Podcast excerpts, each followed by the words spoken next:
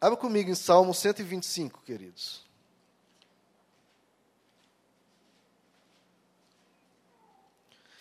Salmo 125, outra forma que Deus nos trata, né? Que Deus cuida de nós. Salmo 125, verso 1. Foi cantado, inclusive, hoje de manhã, né? Os que confiam no Senhor são como o monte de Sião, que não se pode abalar, mas permanece para sempre. Como os montes cercam Jerusalém, veja só, como os montes cercam Jerusalém, assim o Senhor protege o seu povo, desde agora e para sempre. Como é que Deus nos protege, queridos? O versículo aqui nos fala, como montes que cercam uma cidade. Então Deus te protege, querido, te envolvendo completamente. Ele te envolve, ele te protege como um pai abraçando uma criança, totalmente envolta nos braços do pai. Você está guardado, queridos. Jesus diz lá, quando ele se aproximava de Jerusalém, olha, ele fala assim: quantas vezes eu quis colocar vocês como uma galinha coloca os pintinhos debaixo das suas asas, mas vocês não quiseram.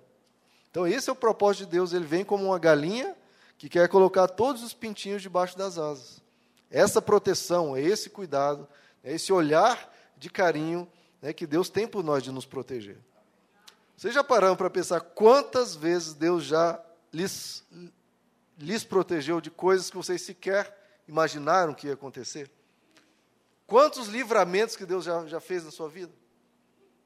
Olha, não são não dezenas, são centenas. Tem aqueles que você vê, né? Que de repente uma coisa acontece, passa de raspão uma coisa, no carro, em alguma coisa, passa de raspão, e meu Deus, eu podia ter morrido. Às vezes dá essa, a gente percebe, se tivesse acontecido tal coisa, eu poderia ter morrido. Agora imagina quantas vezes Deus já lhe livrou e você sequer sabe. E chegar lá no céu, você vai poder ver tantas vezes que você poderia ter morrido, poderia ter passado por tragédias terríveis e Deus te guardou. E é engraçado que eu com a Esther assim, o tempo todo. Todo dia eu livro ela da morte. Todo dia. É impressionante, queridos é, seja na tomada, seja é, pegando faca, seja é, põe na cama e ela logo está querendo se atirar, cabeça abaixo. Então é, é o tempo todo. E é o tempo todo também Deus conosco, porque se Deus não agir um dia na nossa vida, a gente morre. Um único dia que não tem o olhar de proteção dele, a gente morre. Certo dia eu estava lá, eu, a minha esposa e o, e o Petros, na cama, e a Esté ali, né? Andando para ali para cá na cama, e ela sentou, ótimo, sentada, né? Só que ela sentou e o colchão afundou e ela virou para trás. Virou para trás e caindo. Ia cair de cabeça assim no chão. só aquela, aquela hora que você não sabe nem de onde veio a velocidade. Eu só peguei no cantinho da roupa, ela ficou pendurada assim, todinha de cabeça para baixo, assim, no canto da cama, e eu segurando. Aí eu fui lá e peguei, né? Mas assim, quantas vezes Deus pega a gente assim pelo fiapo da roupa para nos guardar, né? aquela mão invisível que está nos guardando, queridos. Você não sabe quantas vezes Deus te guardou e te protegeu. E essa proteção, às vezes, é de forma que às vezes a gente não sabe, né? Que às vezes parece até um ataque, mas é uma proteção. Né? É, às vezes você tem que dar um remédio para uma criança que está com febre ou está com alguma coisa. E o remédio geralmente tem um gosto amargo, né? um gosto horrível para a criança. A criança que só gosta do doce, do doce, né? E vem aquele remédio, e aí parece o quê? Que o pai está atacando, que o pai está fazendo algo ruim, está fazendo mal, mas o pai tem que fazer isso, né? Muitas vezes Deus, às vezes vem algo ruim na nossa vida, a gente não sabe, mas está sendo poupado de algo pior, queridos. Muitas vezes Deus tem que fazer algo doloroso na nossa vida, algo que tá, machuca um pouquinho, mas para nos livrar de algo pior. Teve uma situação que foi com a que, irmãos, eu chorei assim, mas eu tive que fazer. Certo dia lá, ela estava brincando para todo lado, não sei onde ela achou um aquelas coisinhas de bater na, na, boca, um spray né, de, de mel, é pro hálito, né, aquela coisa. É, mel com próprios, aquela coisa. E ela achou, é um vidrinho pequeno assim, meio grosso, né? E eu não sei como ela batendo no chão, fazendo barulhinho, ela conseguiu quebrar aquilo. Quebrou aquilo e ficou aquele melzinho que, claro, ela foi querer pegar e botar na boca. E aquele monte de caco de vidro ali, ela pegou e botou na boca. Quando eu vi meus irmãos e o desespero, que ela já estava ali, já tinha um, um, uns, um, talvez uns 5, 10 segundos, porque eu vi o, o batido, fui lá ver, né? E ela já tinha ingerido ali o melzinho, com, possivelmente com caco de vidro. E aí, o que, que o pai faz, né? Várias coisas, não fazer nada e cruzar os dedos. A pessoa não faz nada, cruza os dedos de manhã, de noite, é, a criança morre ou começa a vomitar sangue ou algo assim. Ou vai correr para o hospital, mas até você chegar no hospital, ser atendido, aquela coisa, pelo menos uma hora que ele já entrou ali rasgando tudo no intestino. Você não sabe o tamanho do pedacinho de caco de vidro que ela comeu. E aí mesmo eu falei, é, agora tem que ser pai. Agora vou ter que ser forte. Peguei ela pelas costas, peguei o dedo, enfiei a garganta abaixo dela. Que, nossa, irmão de Deus. Eu chorava, chorava, e ela gritava, gritava, e eu botando o dedo na boca dela, boca, boca. E até que ela começou a cuspir, cuspir, cuspir, e vomitou lá um pouquinho de mel, e tinha uns pedacinhos de, de, de caco de vidro. Fiz uma vez, Aí ela me abraçou desesperada, chorando, né? Tipo assim, pai, por que você está fazendo isso? Mas mesmo assim ela não, não quis correr de mim, não. Ela me abraçou, me abraçou. Eu falei, não sei se foi o suficiente. Vou ter que fazer de novo. Meu Deus, irmão. Abracei de novo, falei, você aguenta aí que o papai também está sofrendo. Botei o dedo lá, ela gritava, gritava, berrava, vomitou lá e botou mais um pouquinho para fora. Falei, pronto. Está resolvido. E às vezes o pai tem que fazer isso, queridos. E dói no pai, às vezes mais que na criança, mas tem que fazer. Tem que fazer, não existe opção. Se é um bom pai, o bom pai tem que fazer. Isso que parece um ataque, uma violência, algo cruel até, mas era para proteger, era para salvar. E às vezes Deus entra na nossa vida e tem que fazer coisas para arrancar de nós cacos de vidros, coisas que vão nos cortar por dentro. Vai nos cortar por dentro, queridos. E Deus às vezes tem que entrar para nos tirar isso. E Ele faz com muito amor. Ele não faz como um pai é, vingativo, uma pessoa vingativa, cruel, nos tratando como, não, você não presta. Não, Ele faz com amor, querendo tirar de nós o que vai nos fazer mal. E às vezes a gente não entende isso, né, queridos? Tem até uma, uma situação, queridos, que às vezes eu acho que antigamente as pessoas tinham essa sabedoria, hoje perdeu-se um pouco nisso. E eu faço questão que a gente leia. Abra comigo Isaías 57. Um versículo da Bíblia que é quase desconhecido, querido, mas tem uma sabedoria imensa. Isaías 57. Também uma atitude que Deus faz, às vezes, que dói no coração dele, mas ele tem que fazer. Isaías 57. Lembrem-se desse versículo, queridos. O justo, Isaías 57, verso 1. O justo perece, e ninguém pondera isso em seu coração. Homens piedosos são tirados, e ninguém entende. Que os justos são tirados para serem poupados do mal. Então, por que que às vezes, querido, uma pessoa né, de Deus, um homem de Deus, uma mulher de Deus, que está na igreja, está servindo e tudo, de repente morre. De repente morre. Ah, vamos ler o verso 2 também. Aqueles que andam retamente entrarão na paz, acharão descanso na morte. Por que, que às vezes os justos são tirados, né? Que eles morrem, né? Do nada.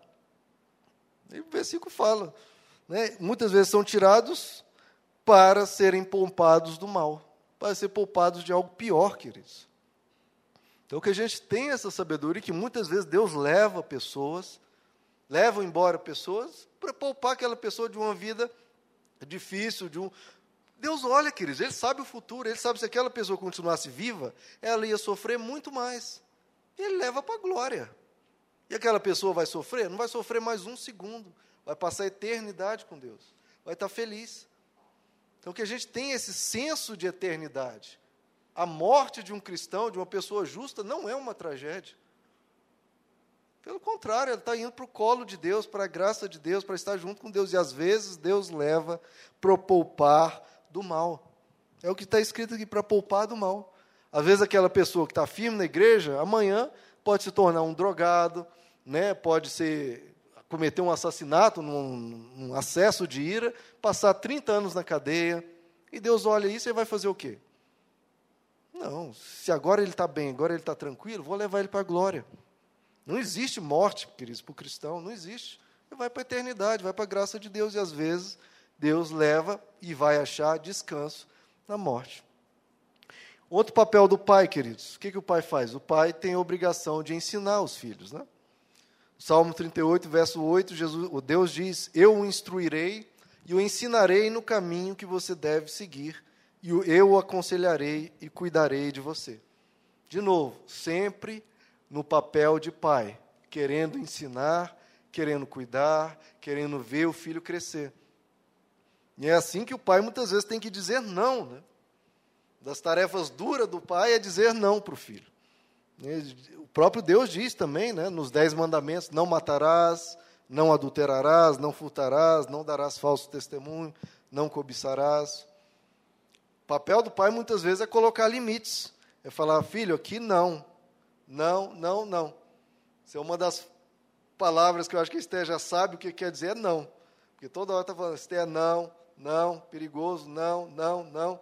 E ela já entende, ela ri, sai correndo, depois volta, né? Para ver se virou sim. Mas não virou sim, não. Não, isso é uma tarefa dura do pai. E muitas vezes provoca o choro. Né? Tirar da, criança, da mão da criança algo que ela está brincando, mas que é perigoso, provoca o choro. Mas o pai tem que fazer, queridos. O pai tem que falar não, muitas vezes. E Deus, da mesma forma, muitas vezes, ele vai falar não. Quando você pedir o pão, ele não vai te dar uma pedra, ele vai te dar um pão ou algo melhor. Mas quando você pedir a pedra, quando você pedir a serpente, ele vai dizer não, meu filho. Então muitas vezes a gente ora, Senhor, eu quero tal coisa, e Deus vai falar não. Né? Então a gente que a gente aprenda também a ouvir o não de Deus. Né? Às vezes uma pessoa tem um relacionamento que é problemático, a pessoa do outro lado é briguenta, tipo vai trazer um problema se casar, se viver junto e tudo. E Deus está falando não, não, não. E se a pessoa insiste, vai ter problemas. Então, que a gente aprenda, né, queridos, a ouvir o não de Deus. Quando Ele disser não para nós, não é que Ele quer né, ser dominador, não é que Ele quer ser tirano. Né? Às vezes o bebê fala, ah, que pai chato, né? ou a criança fala, que pai chato, tudo é não, não, não. Mas o pai está ganhando alguma coisa com aquilo, queridos? Não, não ganha nada, o pai não ganha nada dizendo não para o filho para não querer comer McDonald's todo dia, para não botar o dedo na tomada. O pai não ganha nada com isso. E o objetivo não é dele, não é ser tirano, o objetivo dele é cuidar. E o pai tem essa obrigação. Abra comigo em Hebreus capítulo 12, queridos. Hebreus 12, outra tarefa dura do pai. Se o pai ensina, se o pai diz não, se o pai explica, se o pai mostra, né? o pai dá o exemplo, faz tudo e a criança continua querendo aquele mal. O que, que o pai tem que fazer, queridos? Hebreus 12, verso 5. Vocês se esqueceram da palavra de ânimo, veja, de ânimo, não é de repreensão, não é de castigo, não é de ânimo, que ele lhes dirige como a filhos. Meu filho, não despreze a disciplina do Senhor, nem se magoe com a sua repreensão, pois o Senhor disciplina a quem ama. Ó, quem estava aí de manhã, é essa palavra, tá? Pois o Senhor disciplina quem ama e castiga todo aquele a quem aceita como filho. Suportem as dificuldades, recebendo-as como disciplina. Deus os trata como filhos. Deus os trata como filhos. Ora, qual o filho que não é disciplinado por seu pai? Se vocês não são disciplinados, e a disciplina é para os filhos, para todos os filhos, então vocês não são filhos legítimos, mas sim ilegítimos. Além disso, tínhamos pais humanos que nos disciplinavam, e nós o respeitávamos. Quanto mais devemos submeter-nos ao Pai dos Espíritos, para assim vivermos. Nossos pais nos disciplinavam por curto período, segundo lhes parecia melhor, mas Deus nos disciplina para o nosso bem. Veja, para o nosso bem, para que participemos da sua santidade. Nenhuma disciplina parece ser motivo de alegria no momento, mas sim de tristeza. Mais tarde, porém, produz fruto de justiça e paz para aqueles que por ela foram exercitados. Então veja, queridos, esse é um outro papel muito difícil do pai, né? Do, tem o dizer não, mas se você diz não, não, não, e você vê que a criança permanece naquilo e vai fazer o mal e vai se ferir, o que, que o pai tem que fazer? Ele tem que disciplinar. Tem que botar de castigo, tem que dar uma, uma repreensão, mas faz isso com como, queridos? Como tratando um pai tratando um filho. Fazendo isso para o bem de quem? Do pai? Não fazendo isso para o bem do filho. Ele tem que fazer isso para, que, para aquela criança aprender e não se machucar e não se ferir. Eu já falei isso algumas vezes para os meus pais, né? Que meus pais me disciplinavam muito, né? Inclusive de forma às vezes um pouco violenta, né? ainda mais antigamente, né?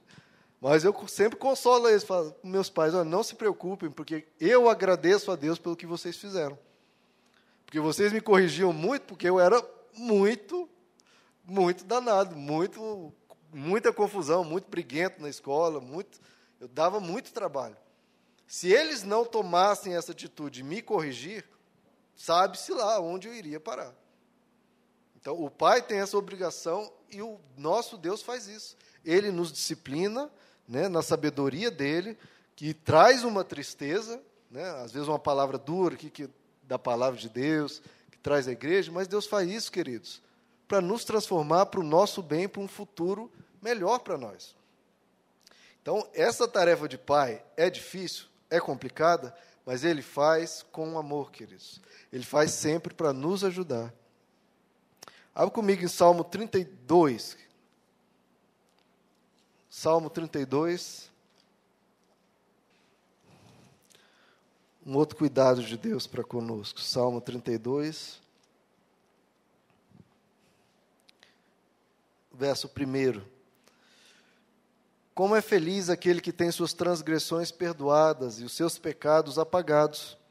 Como é feliz aquele a quem o Senhor não atribui culpa, em quem não há hipocrisia. Enquanto eu mantinha escondidos os meus pecados, o meu corpo definhava de tanto gemer. Pois dia e noite a tua mão pesava sobre mim, minhas forças foram se esgotando, como em tempo de seca. Então reconheci diante de ti o meu pecado, eu não encobri as minhas culpas. Ele reconheceu o pecado, e o que acontece? Eu disse: Confessarei as minhas transgressões ao Senhor, e tu perdoaste a culpa do meu pecado tu perdoaste a culpa do meu pecado. Como eu falei, a Bíblia diz: não peque, mas se pecarem, tendes um intercessor junto ao Pai. É? Se nós confessarmos os nossos pecados, Ele é fiel e justo para nos perdoar de todo pecado e nos dar a sua justiça.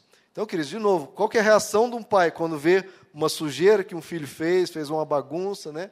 ou derramou um leite, ou espalhou comida no chão? A reação do pai é ensinar a criança e limpar.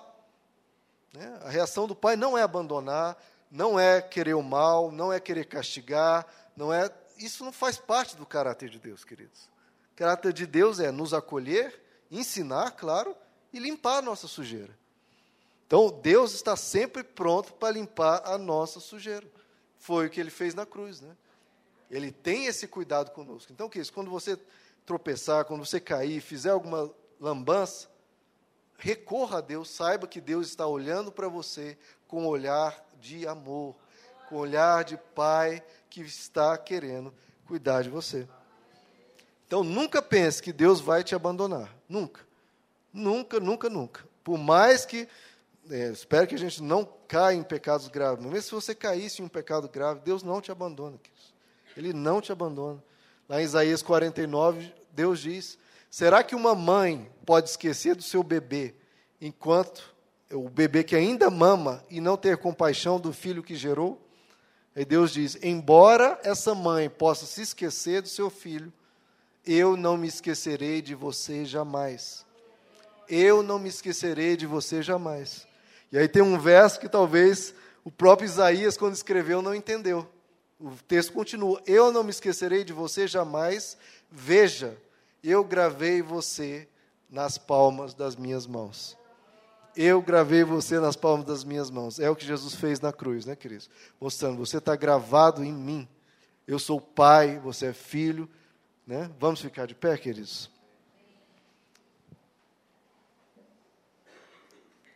Então, essa é a nossa confiança, queridos, do cristão.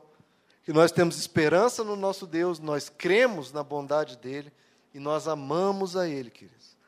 Como um filho ama um pai, e às vezes conhecendo pouco dele, não sabendo, às vezes como agir, cheio de limitações, queridos, cheio de fraquezas, mas nós temos um Pai que se compadece de nós, que nos ajuda, que nos ensina, que nos fortalece, que nos ensina a caminhar, né? e assim é a vida toda, nunca nos abandonando. Quando fazemos besteira, Ele limpa, Ele perdoa, Ele ensina, Ele corrige, porque Ele é um bom Pai. Se nós que somos maus sabemos dar boas dádivas aos nossos filhos, quanto mais o nosso Pai, o seu Pai, como Jesus diz, o seu Pai que está nos céus, lhes dará boas coisas quando lhes pedir. Vamos orar, queridos?